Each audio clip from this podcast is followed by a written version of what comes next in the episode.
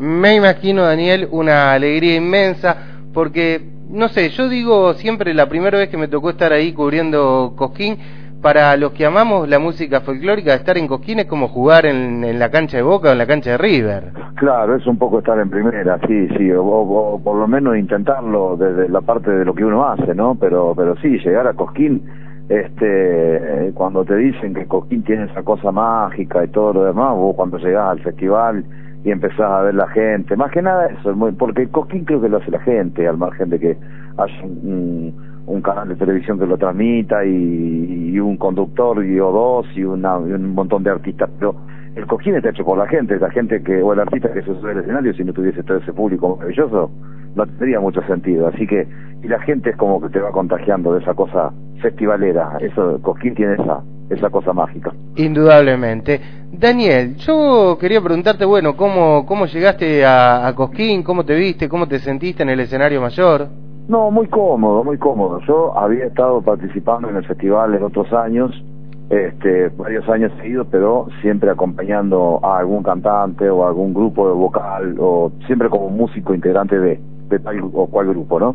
Este, esta es la primera vez que me subo solo a semejante escenario. Bueno, imagínate que por ahí antes que yo tocaba algún grupo más armado, con batería, con con bajo, con piano, y de repente se giraba el plato del escenario y quedaba yo frente a la gente solo con la guitarra y yo decía, pucha, este, qué soledad, pero, este, pero no, muy cómodo, muy cómodo porque yo creo inclusive que me predispuse para eso y yo creo que este es un tiempo donde yo puedo participar de ese tipo de cosas sin, este, sin volverme loco ni por ganar ni por perder, ¿se entiende? Entonces lo disfruto de la mejor manera, tranquilo. Daniel, yo te quería preguntar cómo ves la escena folclórica, en realidad la cultura en Roldán, porque acá tenemos otra nota del grupo Yupay, el grupo vocal Yucay, que se coronó subcampeón de canto folclórico en la borde.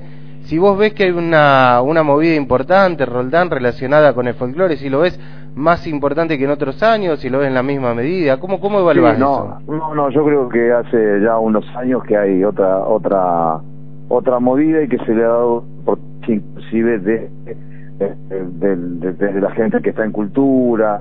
Partamos de la base que Roldán tiene eh, un teatrito muy lindo ahí que es la Casa de la Cultura que es un teatro donde yo presenté por este el año pasado presenté mi, mi último disco ahí este o el, el anteaño pasado y bueno es un hermoso teatro con equipo de sonido las butacas muy cómodas muy cómodo el lugar para 250 personas y que es disponible para cualquier grupo que quiera presentar su inquietud.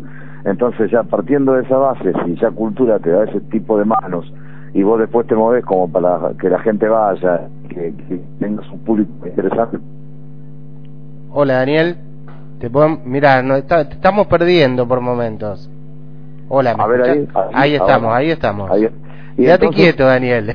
Eh, eh, no puedo porque el colectivo se mueve. Ah, ¿estás, arriba del cole? Ya estoy viajando, ya estoy viajando para la vuelta. Ah, bueno, bueno. Este, bueno, ¿y ahí me estás escuchando bien? Sí, ahí perfecto. Bueno, entonces tenemos un lugarcito hermoso para mostrar todo ahí en Roldán. Y ya si vos tenés una buena mano desde la parte gubernamental es más fácil todavía, ¿me entendés? Indudablemente, indudablemente. Te quería preguntar también por la irrupción de, de otro, bueno, sos no vidente como todo, todo el mundo sabe, o ciego, ah, no sé cómo preferís que, que lo digamos. sí, es lo mismo. Eh, ¿cómo, ¿Cómo ves la irrupción de, de otro no vidente como Nahuel Penisi en la escena de la música popular? No, me parece bárbaro. Hay mucha gente que, que tiene de repente una discapacidad, una capacidad diferente. No, viste, por un lado ganaste la capacidad de tocar la guitarra con montón de otra gente que querría hacerlo, no puede. Así que me, a mí me parece bárbaro que, tengamos un lugar, hubo hace años allá un, un gran guitarrista y cantante que fue José Feliciano y el tipo fue un triunfador en el mundo, ¿no? Este, y bueno, qué sé yo, sigamos los pasos de esa gente que sabía lo que hacía y lo hacía realmente con mucha calidad.